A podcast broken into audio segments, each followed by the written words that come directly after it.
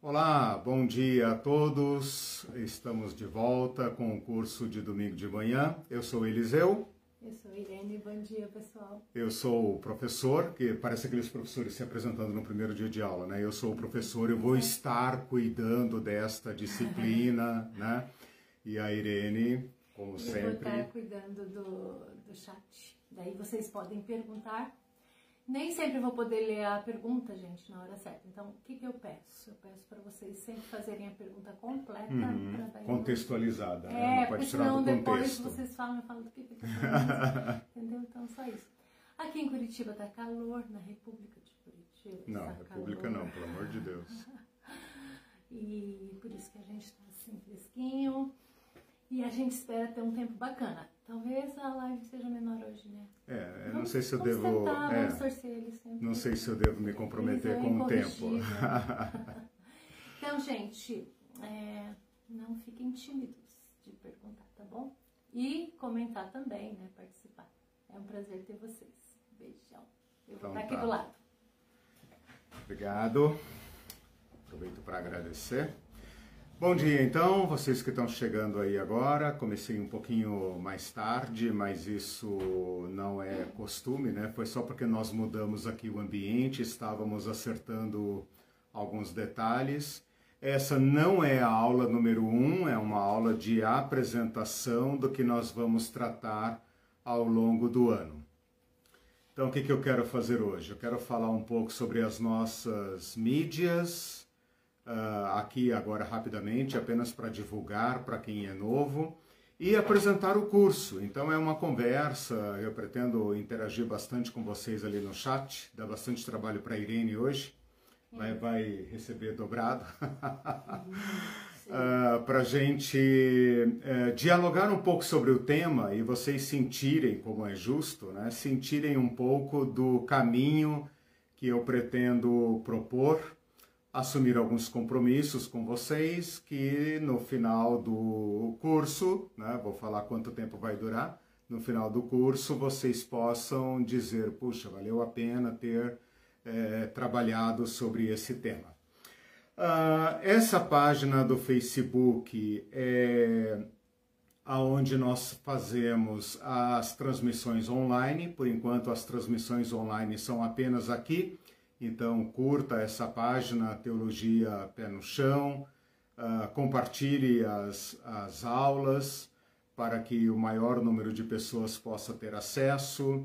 Ah, esse material fica completamente disponível aí no site. As minhas anotações, as pesquisas, os roteiros que eu uso aqui para minha para minha exposição também ficam disponíveis, de modo que está tudo aí para eh, quem quiser eh, melhorar, aperfeiçoar, aumentar seu conhecimento a respeito do tema proposto. Nós temos também um canal no YouTube, para quem não é muito fã de Facebook prefere assistir pelo YouTube. O canal é o mesmo nome, Teologia Pé no Chão, procura lá, você vai encontrar. A Irene coloca ali o, o link, né? Se não colocar agora, depois eu coloco. Lembrando que É. eu contei o celular, então tudo vai ser mais demorado hoje. Tá. a gente está bloqueado. É, eu estou bloqueado no, no Facebook, não posso fazer transmissões do meu celular, estou usando o celular da Irene, que é também a administradora da página. Ah, no canal não basta você assistir às aulas, eu preciso que você se inscreva lá, tá? Então, com tantos canais aí no YouTube, com tanta gente falando de tudo, né, e tendo milhares de seguidores, é, um material da qualidade dessa que nós estamos apresentando, com esta profundidade, com esta ah, ah, inovação também, né, buscando sempre eh, interpretações alternativas que façam justiça ao Evangelho, então você pode nos ajudar eh, eh, se inscrevendo na página e também compartilhando aí com seus amigos que e não a, a, a página não é apenas voltada para cristãos eu faço um esforço muito grande de estabelecer um diálogo com pessoas não cristãs né? pessoas que olhem para os crentes e vê que essa turma está aumentando para caramba está chegando nos espaços de poder da República, na bancada evangélica, nos ministros terrivelmente evangélicos e tenho o direito de saber o que, que essa turma pensa, né? Então eu faço um, um, diálogo, um esforço muito grande de dialogar com todos os, os segmentos, né? fazendo uma teologia aberta. E por último, esse material também vai todo para o podcast, está em duas plataformas, Anchor e Spotify. Se você procurar lá podcast é, Teologia Pé no Chão, você, é, se não tiver tempo de ficar ouvindo uma aula tão longa é, por vídeo, pode ouvir na, apenas o áudio, né? E você terá uh, acesso ao mesmo conteúdo, porque minha cara aqui não acrescenta nada ao conteúdo. Então você pode apenas me ouvir também. Estes, estas mídias se chamam uh, Teologia Pé no Chão. Esse nome não é, não fui eu que criei, eu apenas o adotei mas ele estabelece uma certa perspectiva teológica, uma certa visão de teologia. Porque você deve perceber, quer seja cristão ou não, religioso ou não, você deve perceber que eh, teologia parece uma coisa assim sem sentido, assim, um assunto excêntrico, um certo capricho de umas pessoas meio malucas, né, que querem estudar teologia. Ao dizer que a teologia uh, tem seus pés no chão, eu pretendo estabelecer uma conexão dos assuntos, dos temas, das categorias teológicas com a história, com os assuntos práticos da vida, onde eu e você estamos. Nós não ter, nossos interesses se resumem à nossa vida, à nossa sociedade. É, esse é o nosso drama humano. Então, se a teologia servir apenas para nos distrair, como se fosse um brinquedinho, uma droguinha, né, que você usa para uh, descolar do mundo, né, então essa teologia você pode encontrar em outros canais, é a teologia mais popular que tem, né, ouvir sermões e pastores, padres, gurus, etc., coaches, né, que falam sobre coisas talvez que uh, uh, acabem sendo mais uma distração, né? Então esse, esse, é o, esse é o desafio que eu assumi como teólogo de tratar de temas é, práticos da vida. É claro que a teologia fala sobre Deus, fala sobre Jesus Cristo, fala sobre o Espírito, mas tudo isso na perspectiva da história, da onde nós estamos. A teologia não é, não é uma, uma matéria para os anjos, para os espíritos evoluídos. A teologia é uma matéria uh, uh, elaborada, formulada por nós, nós que pensamos sobre esses assuntos. Eu digo nós humanos, né?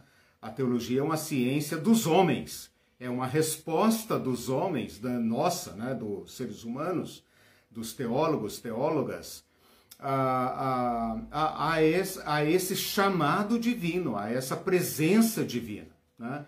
Então é muito importante que você entenda, uh, por isso que eu coloco o pé no chão, tanto no nome do canal como no nome do, do, do curso, né? para que você saiba, tenha uma certa noção, um certo compromisso mútuo que nós estabelecemos de caminhar uh, nessa perspectiva dos temas que nos interessam diretamente, que dizem respeito à nossa vida. Né? Isso ajuda você a pensar. No final desse curso, eu teria aprendido o quê? Né? Eu vou discutir temas uh, uh, transcendentais ou eu terei melhorado a minha visão de mundo, o meu estar no mundo, o meu agir no mundo?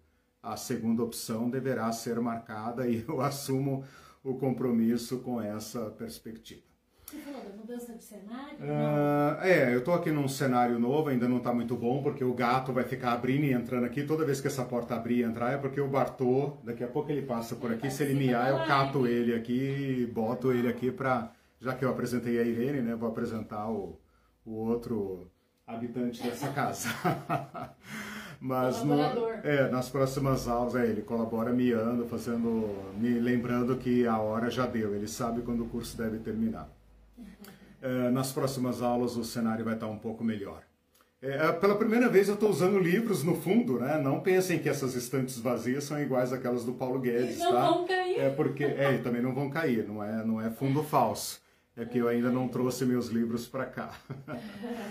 Bom, gente, é, esse foi um papo apenas para a gente matar as saudades, né? Ver os nossos rostos aí, nos cumprimentarmos, né?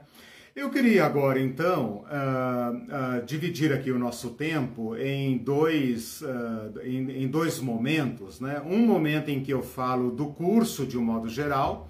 Então, hoje é como se fosse aquela aula em que o professor está se apresentando, apresentando a matéria, uhum. se vai ter prova, não vai ter prova, né? Vai ter prova. É, e depois... É, e depois, na, num segundo momento, eu quero começar a, a abordar o, o, o, o, conteúdo mesmo do curso para que você perceba um pouco, saiba um pouco do que, que eu estou propondo, tá?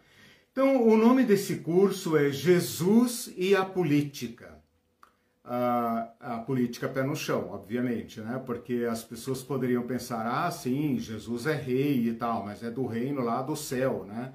Bom, essa política do céu, né? Uh, que, que ela nos diz respeito, né?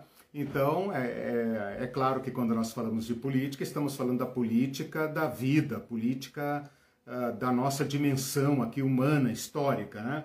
Então, por isso eu coloquei Jesus e a política pé no chão. Para lembrar aos cristãos que Jesus tem uma linguagem política também. Né? Então, é, tem aí um certo paradoxo, talvez, para muitos de nós, pensar assim: Jesus e a política. Né? Política é uma coisa profana, uma coisa suja, uma coisa que envolve é, hipocrisia, corrupção, né? A política tem sido altamente criminalizada no nosso país de modo intencional, né? E Jesus de um outro lado, né? Então nós cristãos costumamos pensar num Jesus assim é, flutuante, né? Um Jesus que não pode é, nem, nem tocar no nosso chão, né? Um Jesus é, glorioso, brilhante, com olhos de fogo, cujos pés pisam nas safiras do céu, etc, etc. E, e, as pessoas falam: meu Jesus não se mete em política, né? Então é, é, um tema assim um pouco, um pouco já chocante, né? Embora acredito que para muitos de vocês é, é, vocês já entendem para onde eu quero levar uh, esse título, né? Esse esse curso. Então, relacionar esses, essas duas partes, né? Jesus, por um lado, e, e ao falar de Jesus, eu não estou uh, fazendo, criando um Jesus particular, porque esse é o risco que eu corro aqui, né? Desdivinizar Jesus, né? Ou humanizar Jesus. Não que Jesus não seja humano, mas transformar Jesus num filósofo, num político, num, num líder, num coach, sei lá o quê, mas alguém da nossa dimensão. Né? Então, uh, eu preciso uh, uh, recuperar uma imagem integral de Jesus, que não negue nada da cristologia tradicional. E este Jesus, não outro, este Jesus dos evangelhos do Novo Testamento relacionado ao mundo das questões humanas, das questões políticas. E quando a gente fala de política, a gente, especialmente com essa com esse qualificativo, né, de política pé no chão, eu não estou falando daquela política abstrata, né? Eu estou falando da política a política de educação, a política de saúde, a política de transporte, a política de moradia, a política de ocupação da terra, a política de, de preservação do meio ambiente, a política de uh, humanização das pessoas, de combate à desigualdade social. Ou seja, essa é a política pé no chão, né? porque nós poderíamos falar de política aqui num sentido governamental, né, num sentido é, profissional. Então, esse é o título do curso, porque esta relação, Jesus e política, ela está muito ofuscada, muito prejudicada. Né? Nós cristãos, quando pensamos em Jesus, pensamos num homem, quando a gente pensa no Jesus, homem lá de Nazaré, a gente pensa num homem, mas num homem assim que é, dai a César o que é de César, eu não vou nem sujar minhas mãos com essas questões políticas, eu não estou interessado em absolutamente nada disso, eu vim aqui para chamá-los para o reino do meu Pai que é lá no céu. Né? É este mito que nós vamos atacar. Né? Então, é, é, por enquanto, é, é, é isso que eu queria falar sobre o título do curso. O objetivo, então, agora é construir esta relação. Né? Uh, se eu vou atacar esse Jesus etéreo, esse Jesus das nuvens, né? eu preciso então colocar no lugar uma figura mais autêntica de Jesus, uma figura realista de Jesus. E como eu disse, não é a criação de um Jesus particular. É o resgate do único Jesus que nós conhecemos, o dos evangelhos. Com todas as suas palavras é, é, chocantes, com os seus atos escandalosos, com as suas palavras contundentes, com o perigo que ele representou para o mundo político do seu tempo. Tem uma pequena, lembrei agora, uma pequena entrevista do Frei Beto, em que alguém pergunta para ele como você pode ser um padre e ser militante, ser de esquerda, né? E ele fala: Olha, eu sou seguidor de um homem que não morreu de velhice, nem de doença, nem de acidente. Morreu na cruz. E a cruz era uma uh, execução máxima de, uh, atribuída a pessoas que haviam cometido o mais grave crime contra a ordem política do seu tempo, que é o crime de traição a César. Então, esta dimensão de Jesus que não. Você viu que o trânsito aqui está intenso, né? Vai, volta, vai, volta, é assim. Uh, é esta dimensão de Jesus que nós precisamos recuperar, tá? Então, esse é um dos objetivos do curso uh, que eu estou colocando para vocês, mas eu vou falar sobre eh, mais detalhes quando eu dispuser daqui a pouquinho os títulos que nós vamos tratar, um pouco sobre os conteúdos, por onde nós vamos andar. Porque ao falar de Jesus e de política, eu tenho que traçar um certo, uh, um certo curso, né? uma certa trilha, né? Que vão me levar a priorizar certos assuntos e talvez não outros. Né? Ok? Lembrar de ah. compartilhar, curtir tá. Falei, falei aqui no início, né? Curtam, compartilhem enquanto eu estou falando aqui e tal. Você me... tasca o dedo aí, como eles falam, né? Tasca o dedo aí. Bom, uh, eu queria dizer o seguinte, né? Ao falar de política, talvez você pense assim, tá, beleza, então vamos falar sobre PT, PL, PMDB, Brasília, bancada evangélica e tal. Não. Por quê?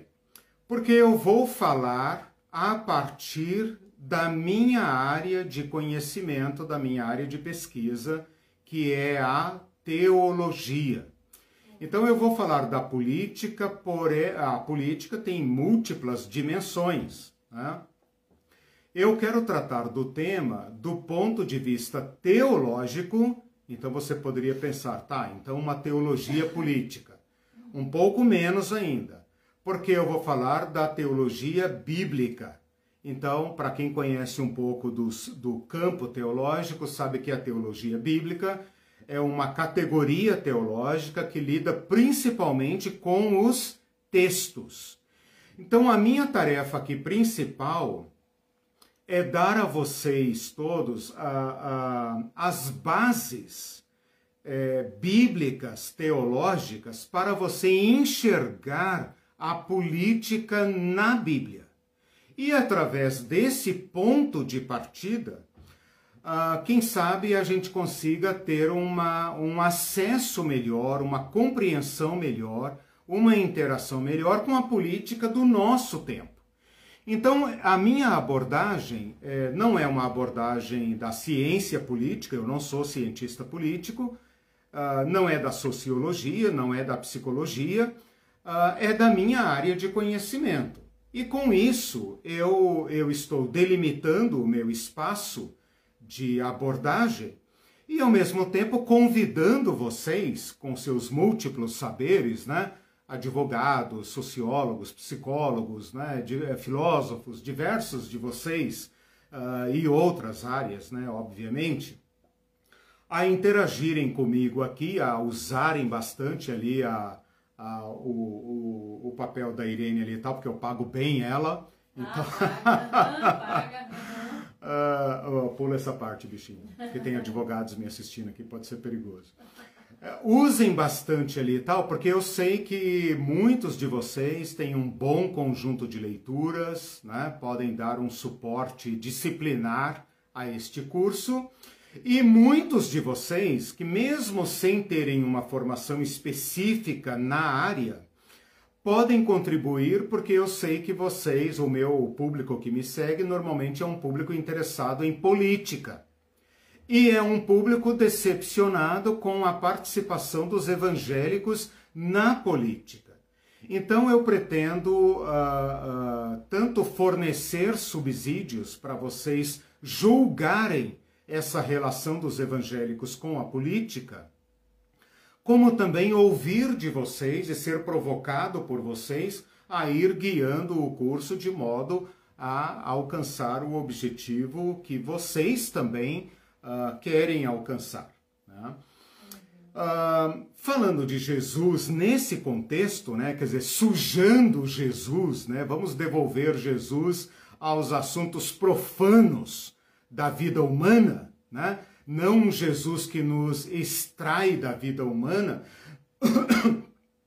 mas um Jesus que entra na vida humana, né, com todas as suas dimensões, mesmo essas que nos envergonham, que nos causam sofrimento, eu estou colocando o exemplo máximo.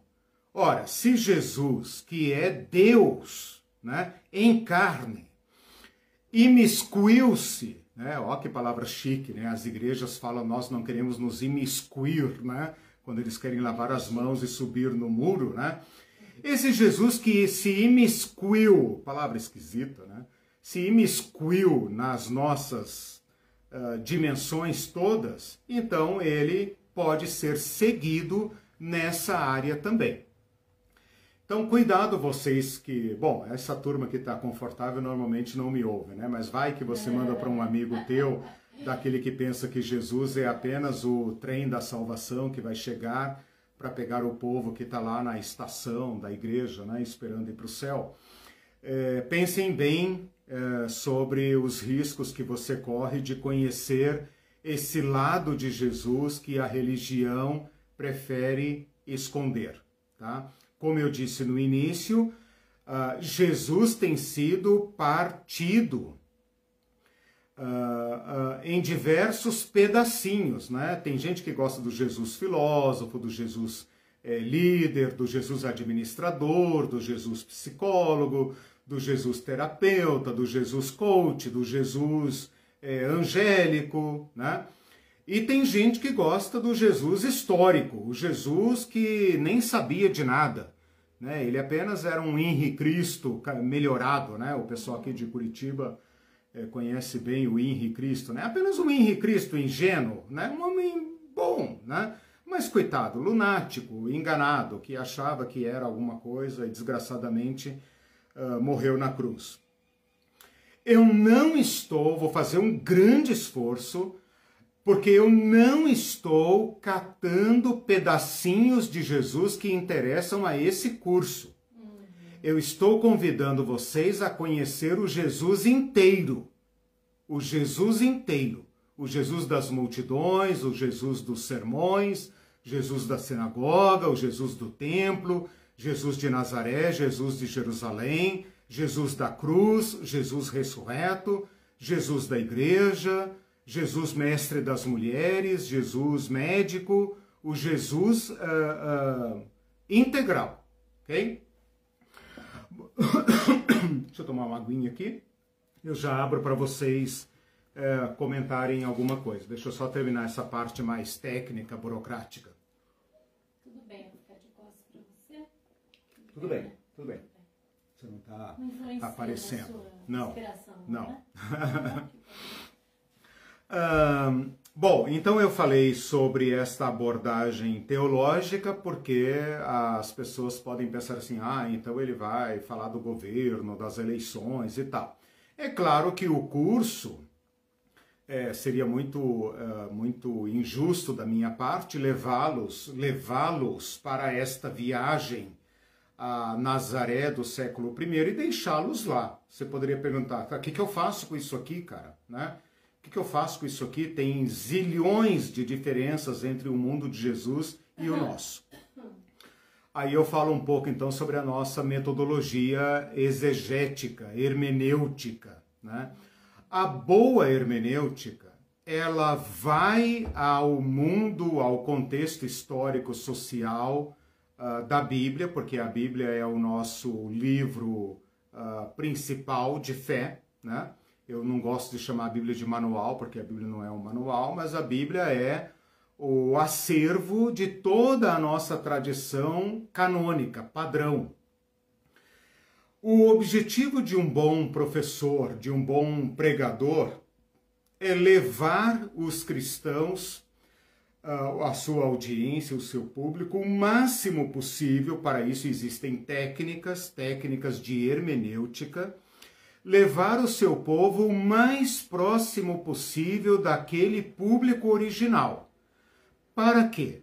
Para que a sua audiência pro, uh, tenha a oportunidade de ouvir o Evangelho ou as palavras que estão sendo apresentadas do modo mais original, mais autêntico possível.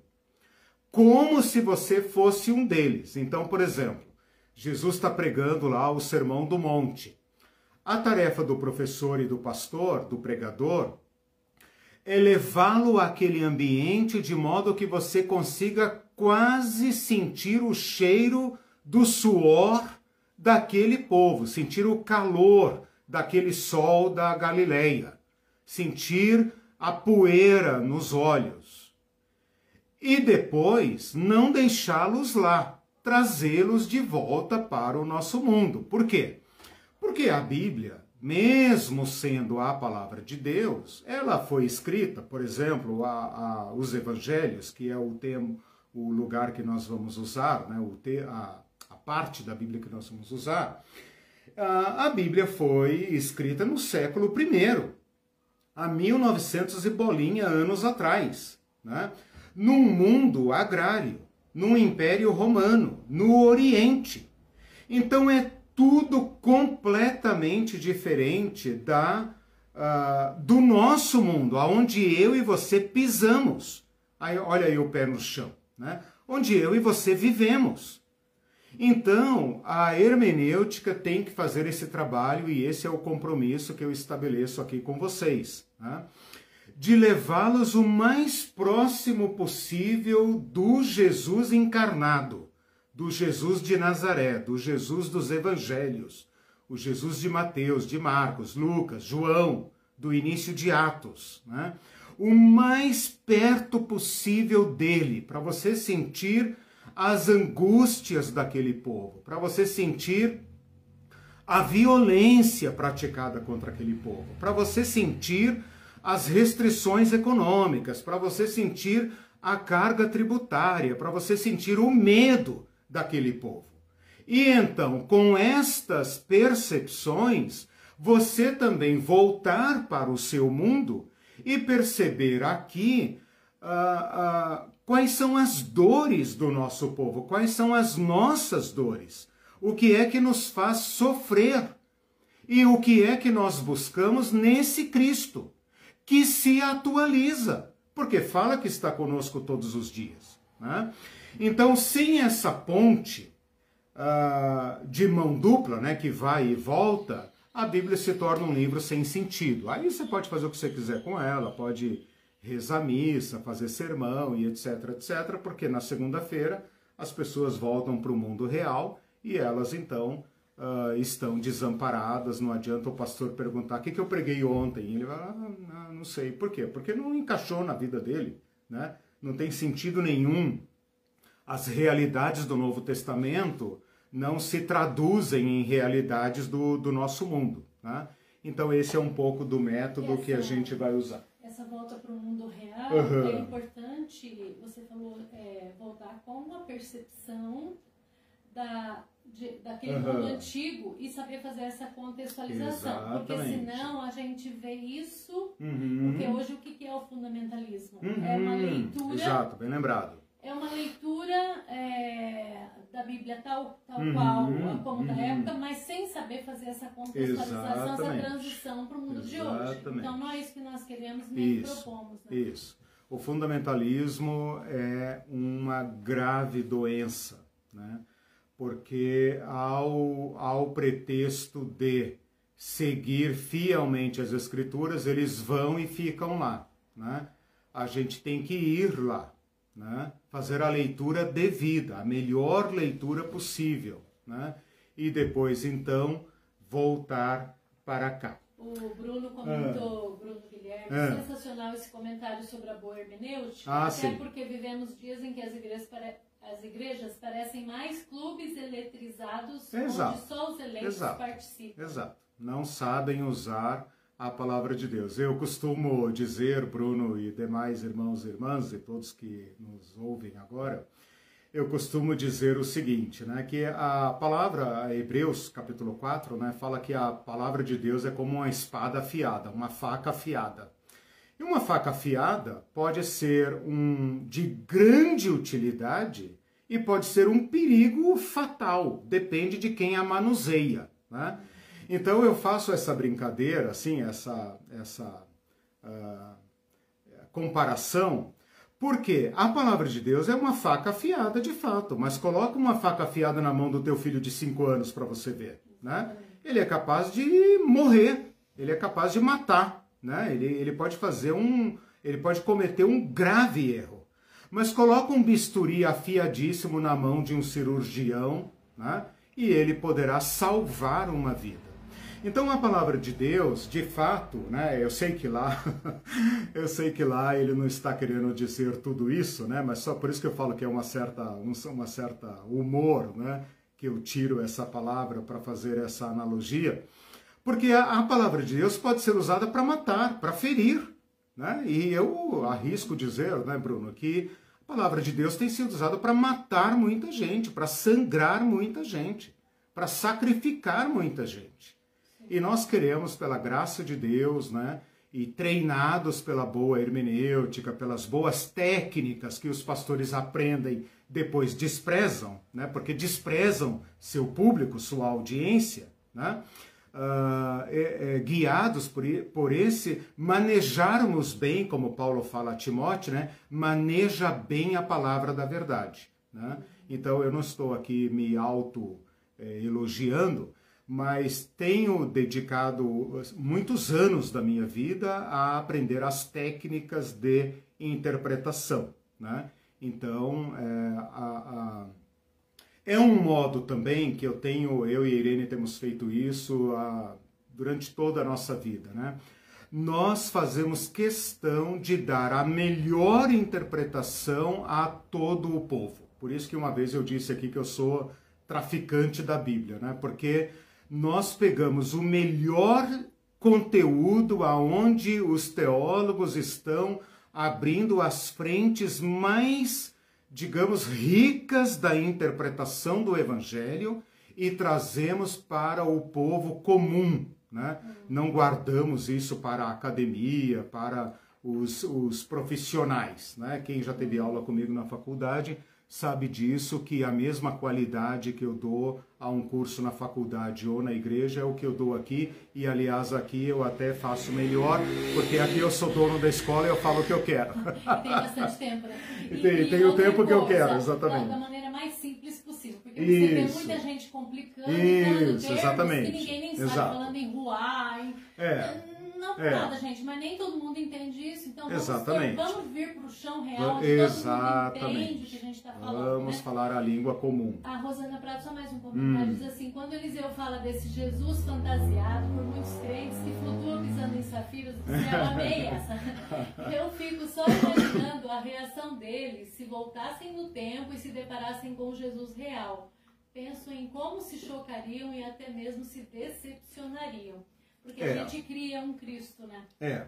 O único Jesus, o único Jesus brilhante, etc, etc, foi visto em visão. Visão, visão. O Cristo ressuscitado, essa é uma das imagens mais lindas que eu guardo de Jesus. O Cristo crucifi... o Cristo ressuscitado ressuscitado, pronto para subir para a glória. Foi visto por Maria e Maria o confundiu com o zelador do cemitério. É a cara mais comum, a roupa mais comum, a cara mais comum. Maria, de acordo com João, o confundiu com, lá fala o jardineiro, o horteleiro, é, mas a gente poderia atualizar para o, o zelador do cemitério. Imagina você indo a um cemitério visitar um querido falecido e você se confunde ali um pouco e tal, e você acha ali o, o carinha que está com um baldinho limpando e tal. Você fala, moço, moço, por favor, onde é que está o túmulo do fulano? E de repente você fala: Meu Deus, é você. Maria passou por essa experiência. Né? Os discípulos no caminho de Emaús caminharam sei lá quantas léguas com Jesus, não tenho a conta aqui agora, quantas léguas caminharam com Jesus, falando: Meu, na, na, na minha linguagem, você bebeu ou o quê? De que mundo que você veio que você não percebeu os, os últimos acontecimentos em Jerusalém? E Jesus, né, com aquele senso de humor nazareno, fala assim: quais? é maravilhoso, né? Quais? Né? Então, sinto muito furar a bola desse Cristo que pisa em Safira. O Cristo encarnado caminha conosco, está conosco, né? Ora, meus irmãos, se Jesus diz que está conosco todos os dias, até a consumação dos séculos, mas ele não toca naquilo que nos toca, que nos fere, que nos oprime, que nos assusta, o que ele está fazendo conosco então? Todo mundo tem um amuleto, todo mundo tem um, sei lá, um, um, um como é que chama? Um cristal, um crucifixo, um, um óleo, sei lá o quê. Então, o Cristo é apenas um amuleto da sorte que a gente usa para se benzer, ou para dar um beijinho, ou, ou para. O que, que é isso? Né? Então, ou Cristo anda conosco na história, a ponto de dizer para o Saulo: Você está perseguindo a mim. E Jesus e Paulo poderia pensar: não estou perseguindo você, cara. Estou perseguindo essa seita maldita aí. Jesus fala: quando vocês perseguem a ele, perseguem a mim, como ele falou em Mateus 25. Então, esse Jesus é que nós precisamos é, é, recuperar. E eu estou lembrando aqui agora que o apóstolo Paulo fala que se alguém pregar outro Jesus, que seja anátema. Então, vejam bem, se o Jesus que eu estiver apresentando aqui for outro que não o do Evangelho, eu estou sobre o anátema do apóstolo Paulo. É minha responsabilidade. Por outro lado, aqueles que estão apresentando outro Jesus, se eu estiver certo, ou pelo menos próximo da verdade, como Paulo fala, né? estou caminhando para ela, né? venho trazer aqui um conteúdo, mas estou disposto a aperfeiçoar esse conteúdo, se os outros estiverem seduzindo as multidões com outro Jesus, então eles é que estão sobre o anátema de Paulo. Então é um é um esconjuro, né, que eu faço aqui desafiando os pregadores, os pastores, os professores a serem fiéis é, é, servos de Cristo. Né? Não inventem um outro Cristo. Paulo fala: se eu perder a cabeça e um dia aparecer aqui falando de outro Cristo, não recebam. Se um anjo do céu descer falando de outro Cristo, é, é, repreenda ele em nome de Jesus. Ele fala, seja maldito. Então é, é, nesses termos que a gente coloca. Bom, só para, só para uh, falar um pouco ainda sobre o conteúdo do curso, e daí eu vou já caminhando para, para a aterrissagem, né? Acho que hoje, amor, eu vou conseguir fazer uma, uma live um pouco menor. É, eu quero falar para vocês o seguinte: olha só, o que, que nós vamos fazer neste curso? Nós vamos ter que resgatar o entorno de Jesus. Porque se eu me detiver apenas à letra do Evangelho, provavelmente vocês vão ficar na mesma. Por quê? Porque o Jesus do Evangelho, aliás, o Jesus do Evangelho não, o Jesus da letra da lei é apenas uma parte da revelação. Opa, opa, opa, o que você está querendo dizer? É o seguinte, meus irmãos. O povo do Evangelho, o povo do século I e todo o povo antigo, antes da imprensa, o povo que, o povo iletrado, o povo que não era o povo da leitura, como todo o povo antigo, da Idade Média para trás, era um povo da memória. Memória. Isso eu já falei em algumas aulas, naquele curso que eu dei sobre teologia da generosidade eu contei muito ali sobre o período interbíblico e eu bati muito nessa tecla, e essa tecla é muito importante para a, a minha abordagem. Uhum. Quem, quem quiser Isso. esse, tá lá em... Pega lá, Teologia da Generosidade, é um quando eu falo. É, depois eu até indico ali, porque é um curso muito grande, eu posso dizer para vocês quais aulas que eu trato sobre isso. É, o povo, nós temos que entender o seguinte: Jesus, Jesus, o homem, nasceu, viveu e morreu e sumiu. Alguns anos depois, que ninguém sabe dizer exatamente quando, mas alguns anos depois, ou décadas depois, a, a, os seguidores de Jesus sentiram a necessidade de colocar por escrito a, a, a memória de Jesus, a tradição de Jesus. Lucas deixa isso muito claro. Ele fala: olha eu vou te relatar por escrito tudo aquilo que Jesus fez, falou, viveu e todos os acontecimentos e tal. Estes relatos que nós temos na Bíblia, que são os quatro evangelhos, não são biografias como eu e você conhecemos hoje modernamente. Porque hoje, se você pegar uma biografia aí, digamos, do John Lennon, do Getúlio Vargas, Madre Teresa de Calcutá, qualquer biografia, e você não conheceu essa pessoa, vamos pegar alguém, sei lá, alguém é, Nietzsche, lá do século XIX, né? Ninguém aqui conheceu ele pessoalmente, etc, etc. Um cara do século passado, ou qualquer pessoa antiga, né?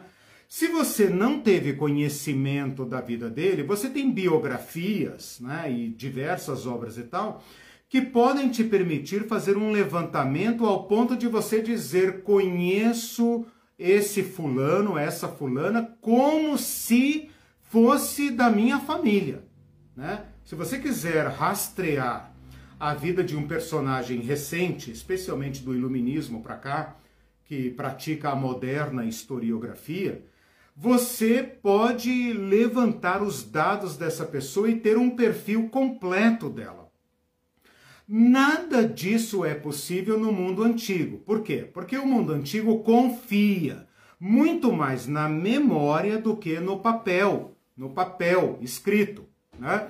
Então, os evangelhos são a parte da memória de Jesus. Parte da memória de Jesus. Por exemplo, Marcos faz uma obra muito sucinta. Marcos faz um evangelho muito pequenino. João faz outro evangelho, totalmente diferente. Lucas enfoca outros aspectos, Mateus outros aspectos. Por quê? Porque aquela, aquelas pessoas que iam ler o evangelho tinham já uh, com eles uh, testemunhas dos fatos narrados nos evangelhos. O problema é que eu e você não temos acesso as testemunhas oculares, obviamente. Não há entre nós ninguém que tenha visto Jesus face a face. E esta tradição oral foi se perdendo, e nós temos apenas fragmentos delas. Então, para eu hoje uh, cumprir o objetivo desse curso, o que, que eu tenho que fazer? Eu tenho que pegar os evangelhos né, e fazer uma leitura ampliada dos evangelhos eu tenho que recorrer a diversas fontes uh, extra-bíblicas, extra-evangélicas.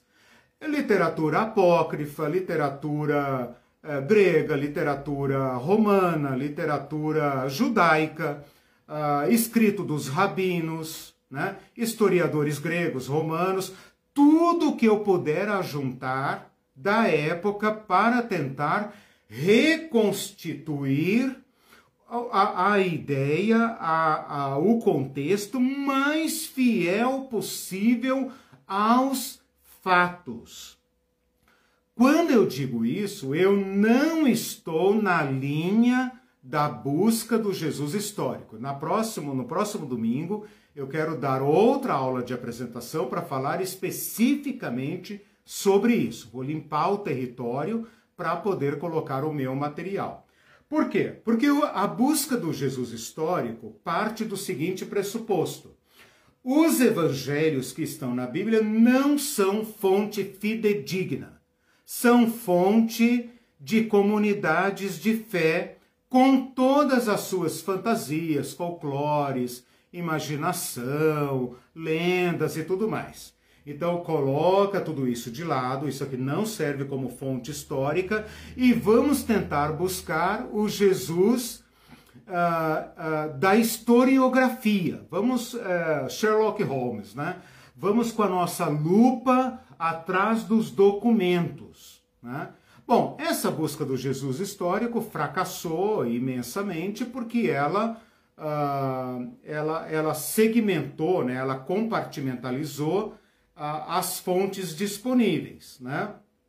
Enquanto os fundamentalistas leem e mal leem, né? ou leem mal, né? as duas coisas, mal leem e leem mal, apenas a letra do Evangelho, os buscadores do Jesus histórico desprezam o Evangelho, no sentido de põem de lado o Evangelho, e vão apenas de fragmentos, fragmentos, e não conseguem reconstituir. A moderna hermenêutica, que é a que eu estou propondo, ela considera todas essas fontes é, é, úteis para reconstituir a, a, a figura ou o cenário, o contexto mais fiel possível de Jesus Cristo. Ah, isso significa que eu estou colocando os evangelhos sagrados da Bíblia no mesmo lugar que Joséfo? Não. Não significa isso. Mas sem essa contextualização, a sua leitura dos evangelhos sagrados é prejudicada. Aí você pensa, ai caramba, então como é que eu vou fazer? Responsabilidade dos professores, responsabilidade dos pastores. Eles que vão para as faculdades teológicas e recebem né, salário na faculdade e salário na igreja para fazer bem o seu trabalho. Né? Se eles não fazem, bom, você não pode ficar no prejuízo, né, irmão? Então, é. você né, corra atrás, porque é obrigação de qualquer pregador moderno fazer essa reconstituição para que o seu público possa ouvir o evangelho da forma mais fiel possível. Falei tudo isso, vou voltar a esse assunto na aula que vem, mas eu falei tudo isso apenas para que você entenda o seguinte. Eu vou gastar uma boa parte do meu do, do nosso curso, especialmente nessas primeiras aulas, para reconstituir o cenário de Jesus. Porque se você ler Jesus no Sermão do Monte, você pensa, que sujeito bacana, né? Puxa, Jesus, tão bonitinho, né? Ele parece assim uma alma boa, né? Uma pessoa iluminada. Ele falava de paz e amor. Ele falava dos passarinhos do céu, das flores do campo. Mas Jesus, isso não serve para nada, Jesus. Você não está vendo o que os romanos estão fazendo com a gente, Jesus. Então, se você ler apenas a letra do Evangelho, você pensa, ai, Jesus é tão bacana, né? Jesus fala umas palavras bonitas, dá uma alegria, dá até um, um quentinho aqui no coração. Só que Jesus não sabe nada da minha vida. Jesus não sabe onde eu moro. Jesus não sabe o que, que eu passo para viver e tal. Esse é o preço de ser fundamentalista. Então, se eu recuperar cenários que estão nas páginas do Evangelho, porém não recebem a atenção do autor. Por que não recebem a atenção do autor? Porque as pessoas que leram o Evangelho pela primeira vez sabiam destas coisas. Então, o autor do Evangelho, que tem pouquíssimo material para escrever, que vai produzir um material caríssimo, de caríssima reprodução, não vai encher as páginas da Bíblia para explicar o que é o Império Romano. Ele simplesmente fala do centurião romano. Não precisa explicar. Mas para você precisa, porque senão você pensa que é aquele romaninho uh, fantasiado com aquele capacete e tal que Hollywood mostra. Mas ele parece também tão inofensivo, ele olha para Jesus e tal, depois ele se ajoelha, depois não sei o quê. E você não sabe que aquele cara é violento, que aquele cara é estuprador, que aquele cara é. Ele pode matar quem ele quiser. Você não sente o, o terror nas páginas do Evangelho, você não sente medo ao ler o Evangelho, você não sente o coração na garganta, você não sente quando Tomé fala, Senhor, ainda queriam te matar, tu voltas para lá, você lê isso como se Tomé estivesse falando, vamos comer um, um hot dog, vamos ah, na praça. Hoje tem ensaio de coral. Né? Você não sente a, a, a, a crueza do Evangelho. Então é meu papel aqui reconstituir esse cenário. E aí você vai perceber que a, a contextualização, a, a, a, maneira como você lê o Evangelho muda completamente. Né? Eu tenho experimentado a bênção de fazer essa leitura da Bíblia, a Irene também tem feito uma leitura da Bíblia inovadora e olha que nós somos cristãos há mais de 30 anos, né? Uh, mais de 30 anos, quase 40 anos, e já lemos a Bíblia muitas vezes. Né? Somos leitores da Bíblia há muitos anos. E a leitura que nós estamos fazendo da Bíblia tem, de fato, uh, uh, uh, nossos olhos têm sido abertos para perceber a, a, a verdade do Evangelho. Né? E é isso então que nós queremos compartilhar com vocês. Bom, com isso eu dei assim um panorama bem geral sobre o curso, né? E agora, se tiver algum comentário, alguma pergunta, é, eu, eu vou é, conversando com vocês, mas eu ainda quero, se vocês me derem tempo, ainda quero assim entrar um pouco na ementa para você saber como eu vou expor o material, né? qual a ordem que eu vou seguir, quais pontos eu vou realçar, para que você pense, caramba, isso estava no Evangelho? É, estava no Evangelho, né? mas você não estava treinado para extrair, e esse então é meu objetivo. Uhum. O Bruno que comentou perfeito, reconstituir o cenário é uma, é uma, leitura, é uma leitura inovadora, orgânica, inclusive. Exatamente, exatamente. Nós estamos é, provocados a isso. Né? E como o Bruno falou, essa leitura orgânica. Né? Porque veja, irmãos, ou a Bíblia passa a fazer sentido para nós, ou então uhum. né? Não adianta dizer leia a Bíblia, leia a Bíblia, vai na igreja, papapá. Tá, mas se isso não fizer sentido. Né? E o fato é que a gente não pode continuar falando coisas que não fazem sentido como se fizessem. Né? Exatamente. Né? E aí isso é, vai nos tornar cada vez menos, é, mais inúteis para a sociedade. Sim. Né? Uma coisa que não. Vamos ser cada vez menos ouvidos. Né? Ah, claro. Porque você está falando, você tá falando de um mundo que não tem nexo com a realidade. Uhum. Né? Você está falando de Nazaré, de. É, eu, eu, lembro que um tempo atrás eu conversei com um, um pastor cubano, né? Pastor cubano da igreja perseguida, etc, etc, né? E eu falei com ele, eu falei, meu irmão, com todo respeito à sua experiência, se vocês continuarem pregando o evangelho norte-americano para o seu povo, eles nunca vão abrir o coração para o evangelho. Ele te achou estranho. Ele me olhou com uma cara espantada, ele pensou, isso mesmo, ele achava que eu ia falar, né, isso mesmo e tal. Se vocês continuarem pregando o evangelho versão norte-americana Da colonização. da colonização, se você continuar dizendo, ó, o, o império queria abocanhar a tua ilha, e além disso agora nós vamos seguir a religião do império, é claro que eles vão maldizer, eles vão matar vocês. Mas e se a gente buscar o verdadeiro evangelho, o evangelho do Nazareno, que vivia numa terra ocupada? Que, que, e essa ocupação é violenta. Será que os povos oprimidos, os povos aqui da América Latina, da África, da Ásia, né? Será que esses povos não vão falar, mas caramba, esse Jesus é da minha família? Esse Jesus sofreu as mesmas violências que, que a minha família sofreu? A, a Jesus sabe o que é fome, porque aqui no nosso país tem fome.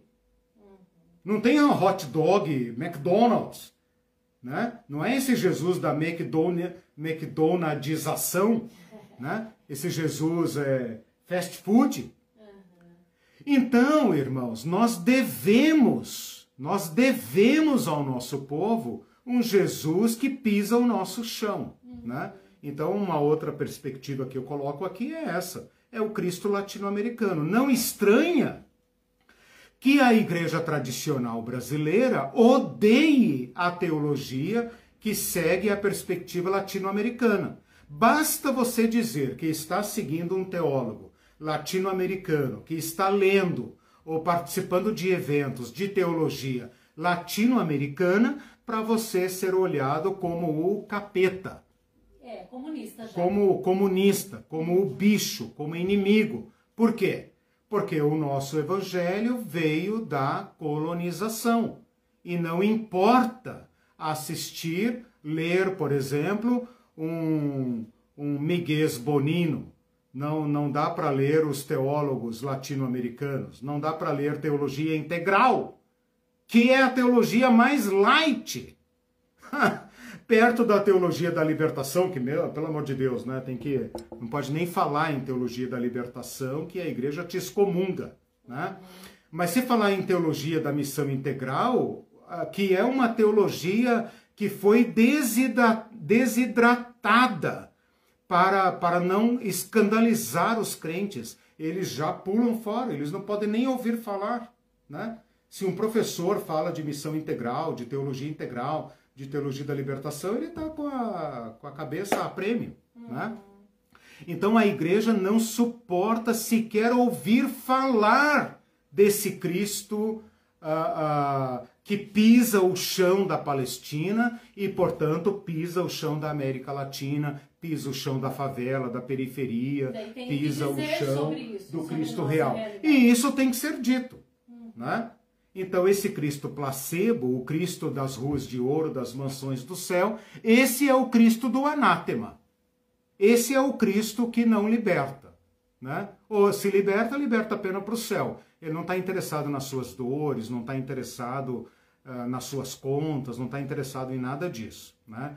ou ele salva a tua alma direto para o céu, ou então ele te insere no capitalismo, que é a teologia da prosperidade, que também veio da, da, da, da nossa metrópole teológica. Né? O que, que é a teologia da prosperidade? A teologia da prosperidade é adaptar você e integrar você ao sistema que vai matar você.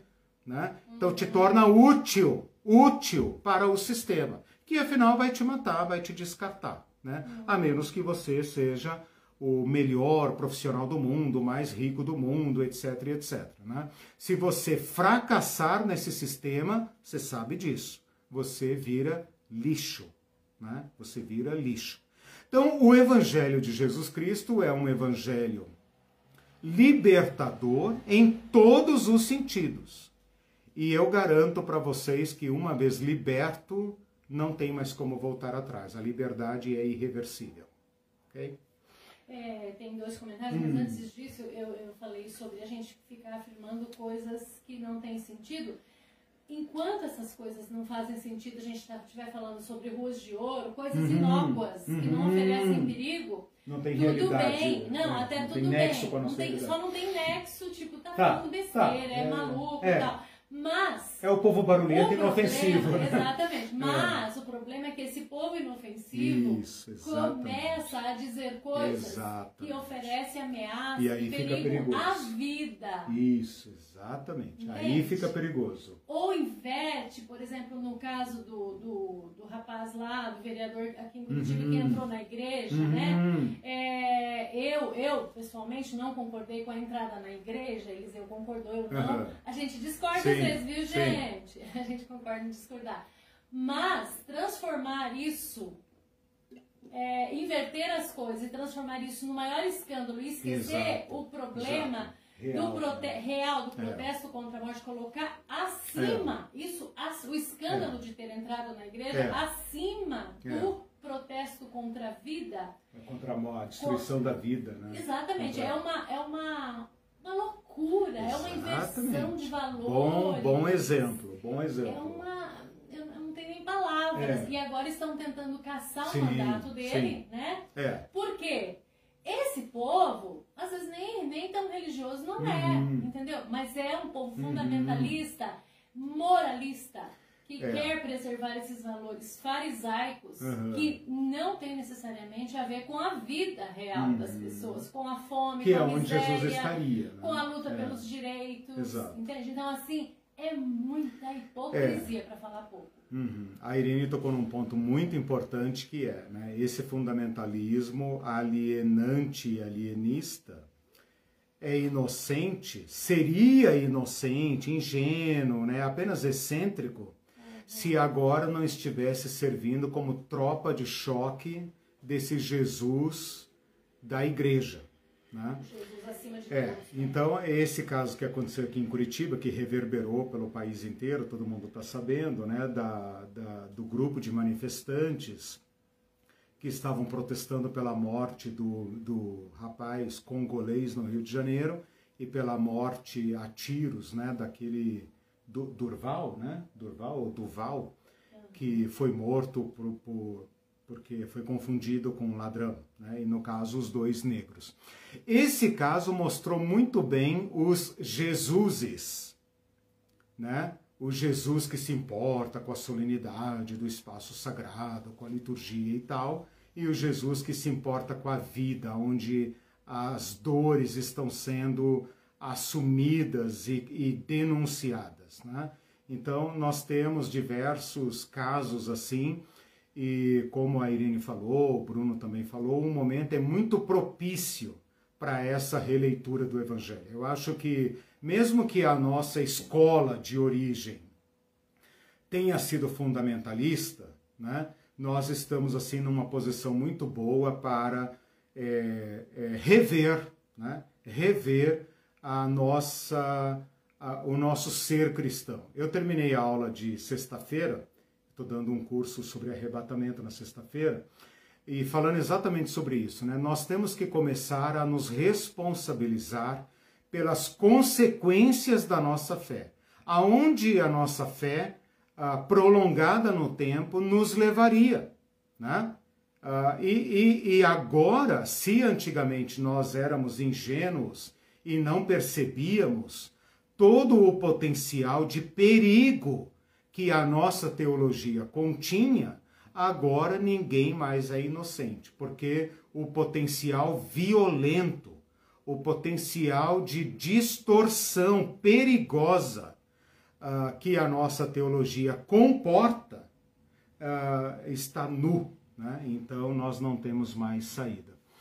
Deixe-me falar um pouco então sobre o conteúdo do curso, só os temas assim que nós vamos tratar. De, tem mais algum comentário? Quer ah, colocar? A Ruth colocou o panorama do curso deixa uma expectativa muito boa sobre ah, as aulas legal. que virão. Legal. E o Israel disse, gostaria que você dissesse mais sobre a contribuição da literatura apócrifa para a reconstrução desse cenário ah, e os sim. limites dessa pesquisa. Tá, legal.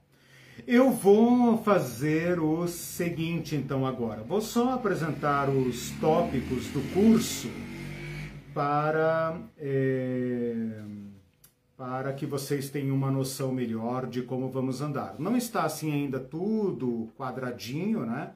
Porque eu me reservo aqui um certo, um certo, uma certa liberdade. A Irene já, já me denunciou ali, falou que é um perigo deixar a ementa livre na minha mão. Bom, nós vamos falar então, ao falar de política, nós vamos falar de poder. E eu quero olhar o mundo de Jesus, eu poderia olhar de outra forma, mas eu quero olhar o mundo de Jesus numa abordagem sistêmica. O que, que significa uma abordagem sistêmica? Bom, dependendo da disciplina que você está tratando, pode significar talvez outra coisa. Mas na minha linguagem aqui, na minha abordagem, eu estou chamando de sistemas de poder. Então, eu quero uh, estabelecer três níveis de sistema e dentro desses sistemas, os seus subsistemas.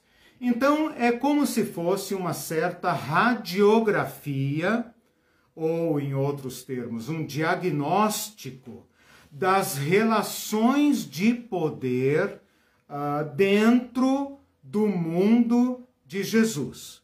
Percebe como fica assim uma linguagem meio estranha, né? política, poder, sistema, relações de poder. É. Ah, a razão por que isso parece estranho, meus irmãos, é porque o poder é uma dimensão invisível na nossa vida.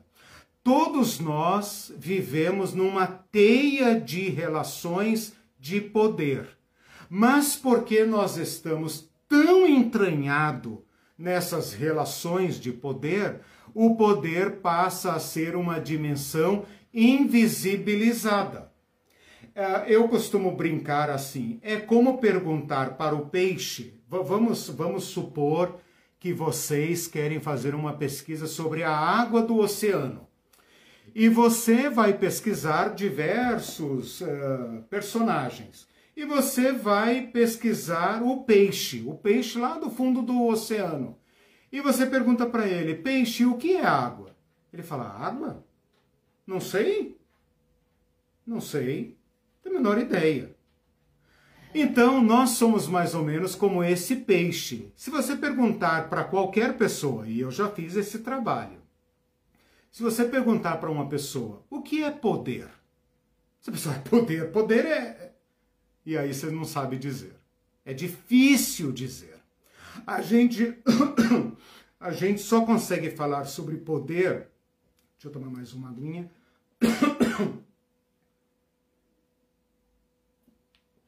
A gente só consegue falar sobre poder se a gente estabele... se a gente situá-lo nas relações humanas, nas relações interpessoais.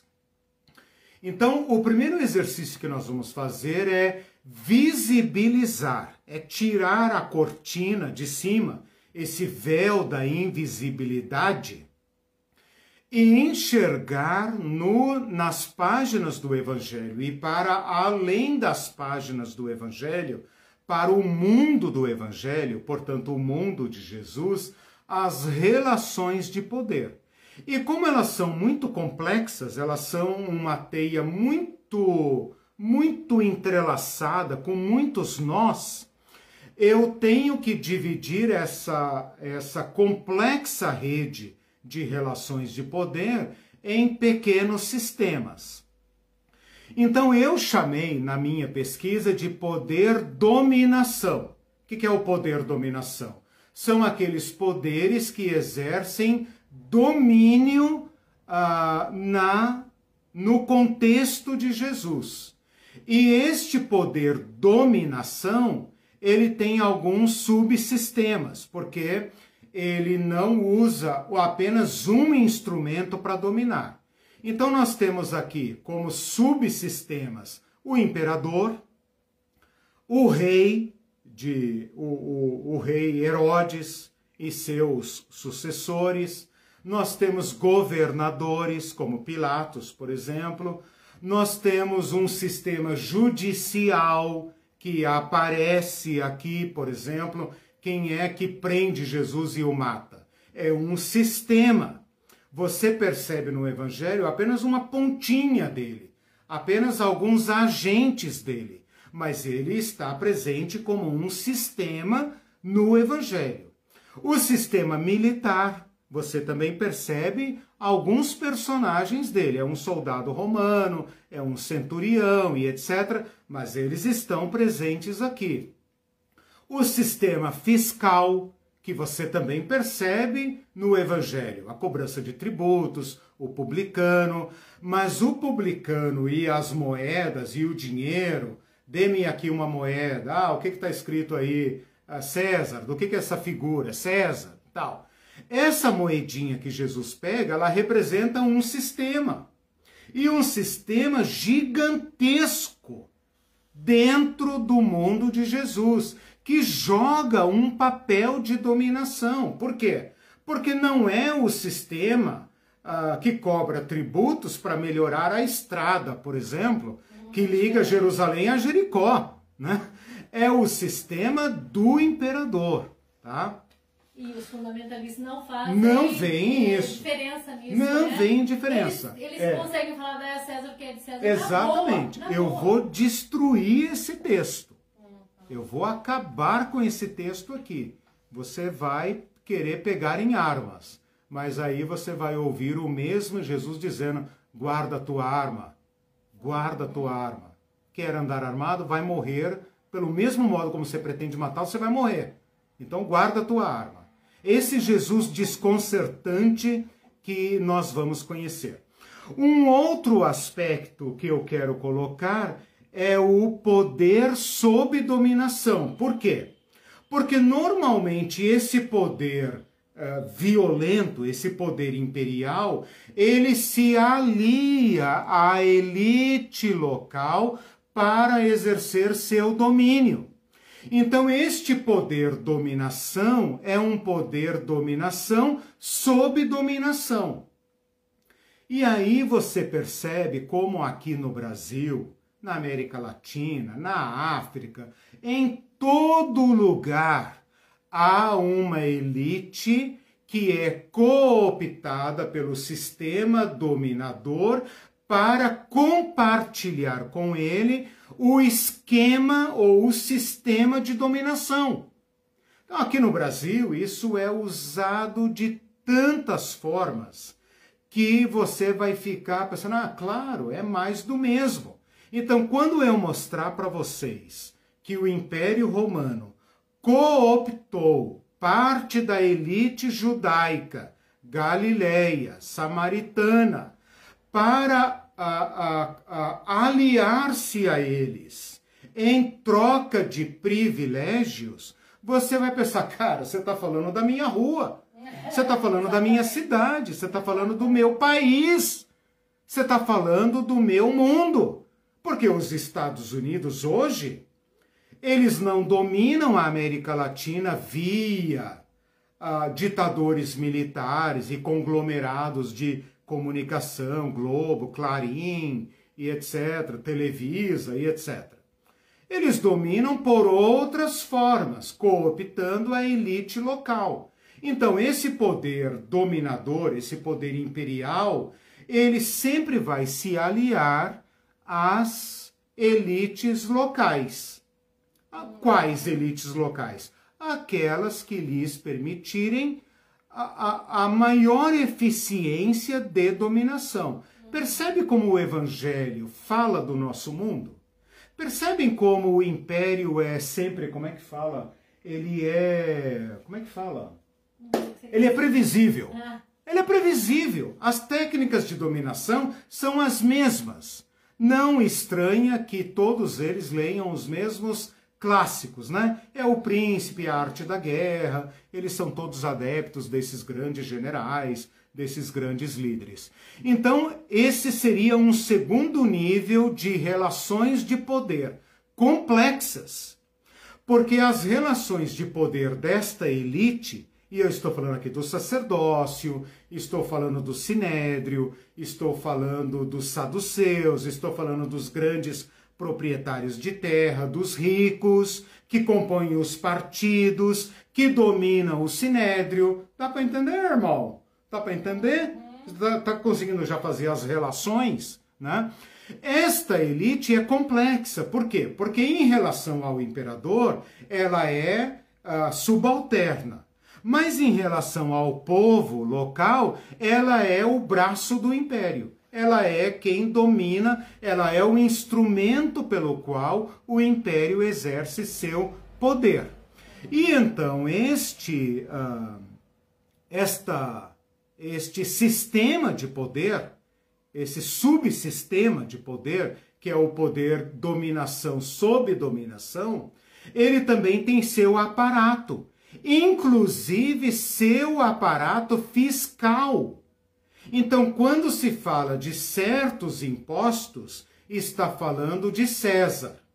Quando se fala de outros impostos, está falando do sacerdote, do templo. E você tem que entender isso. A oferta da viúva pobre não era tributo para o imperador, era tributo para o sistema do templo. Os dízimos que Jesus critica no Evangelho faziam parte do sistema fiscal do templo. Então, se você não for treinado a verificar esses, é, esses subsistemas funcionando ali com as suas engrenagens de moer carne, a carne mais barata do mercado, né? Você passa batido. Você acha que Jesus está elogiando a oferta da viúva pobre, tá vendo? Até a viúva pobre uhum. traz o tributo seja, do templo. É. E aí as grandes catedrais brasileiras também querem comer a oferta da viúva pobre, porque Jesus elogiou a viúva pobre. Então, esse Jesus que elogia a oferta da viúva pobre para sustentar aquela hipermáquina mascarada como sistema religioso, mas que na verdade é um sistema político, militar, legal, jurídico e, e tudo isso englobado, esse Jesus é falso. O Jesus verdadeiro é esse que eu vou apresentar para vocês. Bom, vocês julguem, né? Depois que eu apresentar o curso, vocês julguem. Eu estou dando aqui a minha cara a tapa e estou desafiando esse Jesus da religião que ajuda a dominar, ajuda a oprimir, ajuda a roubar. Esse Jesus é falso. E eu afirmo isso categoricamente, munido de muitas fontes de autoridade. Né? Ele apenas não é popular. Só para falar de um terceiro é, é, sistema, é o sistema do povo o sistema do povo que está sob esta dupla carga de dominação, mas que também exerce o seu poder, e eu vou chamar esse sistema de contrapoder. E aqui é um aspecto muito interessante do curso, que é o seguinte: nós modernos, o povo de um modo geral, nós, o cidadão comum, o povo, né? O é. povo as multidões, né? O povo não é alheio a esse sistema. E esse é um aspecto muito importante. Porque no jogo da política, nós somos considerados como ausentes. Tipo, política é alguma coisa que se joga lá em Brasília, lá no governo. Política é uma coisa que se faz lá no Congresso e tal. Né? Nós somos passivos aqui, nós somos neutros. Nós apenas votamos de quatro em quatro anos, de dois em dois anos. Mas nós somos o povo neutro. Falso. Falso. O povo joga um papel importantíssimo dentro dessa estrutura. Tanto aqui para nós, que somos uma republiqueta democrática, né? Democrática para inglês ver, como se diz, né? mas para todos os efeitos democrática, tanto o povo de Jesus lá que vivia sob o império, ou sobre uma realeza, ou sob um poder uh, de fato cru, né? um fato, um poder violento, uh, sem uh, muitas máscaras. Né? Claro que ele também tinha suas máscaras. Como o poder que nos domina também usa as máscaras. Né? Mas o papel que eu quero destacar aqui é o seguinte: que o povo joga um, uh, uh, um, um papel de poder. E este poder eu vou chamar de contra-dominação, mas ainda assim um poder. Nós participamos dessas relações de poder e nós nos posicionamos.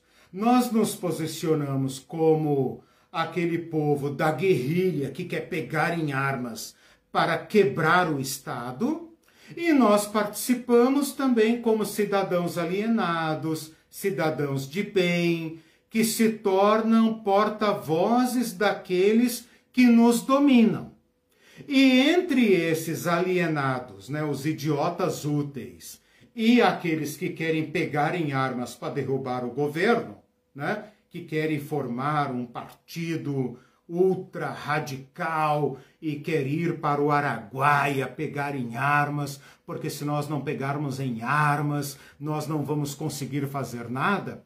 Entre esse cidadão de bem, o idiota útil, e o guerrilheiro, né, que vai para a floresta treinar, guerrilha, pegar em armas e tal, estamos todos nós. Estamos todos nós aqueles que choram, aqueles que protestam na praça em frente à igreja, aqueles que trancam o trânsito para protestar, aqueles que fazem greve, aqueles alienados porque eu estou pagando as contas, tenho meu emprego garantido, né? Aí entram zilhões de crentes que são as ovelhas obedientes, né? Treinadas para não reagir, que não sabem que estão sendo massa de manobra dentro desse jogo todo de dominação.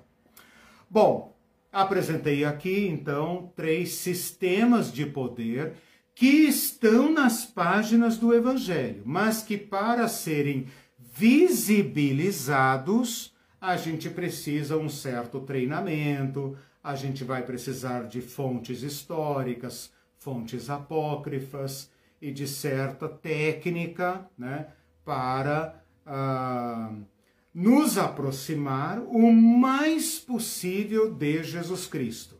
Se nós conseguirmos nos aproximar, se nós conseguirmos pisar o chão de Jesus, eu acho que já deu para entender que você vai conseguir pisar o seu chão como um cidadão autêntico como um verdadeiro cidadão do reino de Deus, que não é alienado. Não é alienado. Mas você vai conseguir entrar nesse jogo de poder com um papel inédito, que não é o papel da dominação, não é o papel da codominação, não é o papel da violência, não é o papel da alienação. É um papel que o mundo não consegue nem entender. Não consegue nem entender, porque vem de outra lógica, de uma nova política. Por isso se chama reino de Deus e não parquinho de Deus. Por isso Jesus fala: é chegado o reino de Deus. Reino! E reino é uma linguagem política. Senão ele teria dito: é chegado o parquinho do reino dos céus. Ó, oh, todos vocês crianças venham aqui, que a tia vai levá-los para o jardim, onde vocês vão ficar todos bonitinhos, bem, etc, é, etc, etc. Entendeu, gente? Então, o reino é uma linguagem política. E se vocês quiserem conhecer esse Jesus integral, um Jesus que pisou no chão da Palestina, é esse Jesus que eu vos apresento. Muito chique. o, o, O Israel gastou aqui também. Ah. Que bela tessitura sociológica. Opa! e o Desafio, viu, Israel? Não sei se você estava lá no começo, mas eu ah. convidei vocês dos outros saberes para interagirem comigo, porque apesar de fazer essa abordagem é, nesses termos assim que eu estou colocando, eu me comprometo com a parte teológica bíblica.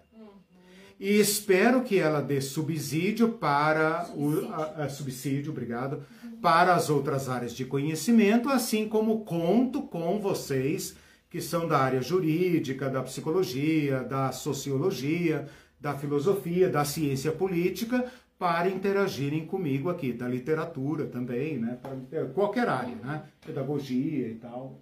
O... Ok, estamos indo para o final. Você Isso, nunca consegue já, já terminei. Menor, é, né? já, já terminei. Pelo menos 11 e meia. É, o José Márcio diz assim, esse estudo é, é verdadeiro, João 8,32. Ah, sim, sim. Estou ficando liberto. Esses, não da forma que o Bolsonaro usou para Esses desgraçados, esses desgraçados querem se apropriar até disto uhum. para nos oprimir. Bem lembrado, José Márcio, é isso. Nós vamos um tomar o que é de Cristo, uhum. né? com a mesma violência com que Jesus tomou o templo que pertencia a Deus e estava sendo transformado em covil de ladrões. Então nós vamos tomar essa palavra para nós. Devolver. Né? O filho da mentira, o filho de Satã não pode falar em verdade. Quando o filho de Satã fala da verdade, ele está sendo blasfemo. Porque são filho da mentira e pregam a mentira e praticam a mentira. Nós que buscamos a verdade, que somos atingidos pela mentira, vivemos nesse mundo escuro e podemos ser, numa área ou noutra da nossa vida, vítimas da mentira. Mas pelo menos temos um compromisso com a verdade. Mesmo que essa verdade, esse Jesus que eu vou apresentar para vocês, seja desconfortável para mim. Eu poderia estar na igreja agora louvando o Jesus do céu e depois ir para o restaurante e vir para casa e dormir porque minha vida está ganha. Esse Jesus que eu estou apresentando me, me, me causa desconforto. Mas é a verdade, é meu compromisso com a verdade que me obriga a isso. Então, o filho da mentira, os filhos da mentira, os enganadores, os mercenários não podem falar em verdade. Quando eles falam em verdade, eles estão blasfemando. Nós podemos falar em verdade, porque nós estamos deixando que a verdade fira a nós primeiro. E então nós podemos compartilhar e vocês decidem qual Jesus querem seguir. Né? É possível que alguns falem, não, é pesado demais esse discurso, é. né? Vou lá para a escolinha dominical, aonde só se fala do Jesus do céu e etc, etc. Uhum. A Rosana Prado, para concluir, né, que nosso tempo já deu, a Rosana Prado diz assim, é esse exatamente o Jesus que eu quero. Eu Amém. Também. Amém. Eu também, Muito obrigado, meus irmãos. Com isso, então, nos despedimos aqui juntos. Uh, na próxima aula, eu convido vocês, aliás, não é aula ainda, eu convido vocês para uma outra conversa, vai ser mais curta do que essa. Ah, tá. um pouco mais curta do que Alguém essa. acredita nisso? Para falar sobre como acercar-se de Jesus. Né? Eu não sou fundamentalista, também não sigo a teologia liberal, então é justo que eu apresente para vocês qual teologia eu estou seguindo com as referências bibliográficas e tudo mais. E sexta-feira, sexta-feira, arrebatado, arrebatamento, venha, senão vai arrebatamento. Perder, tá bom? Tchau para vocês, Tchau, boa bom semana. Bom domingo, beijos. Cuidem-se.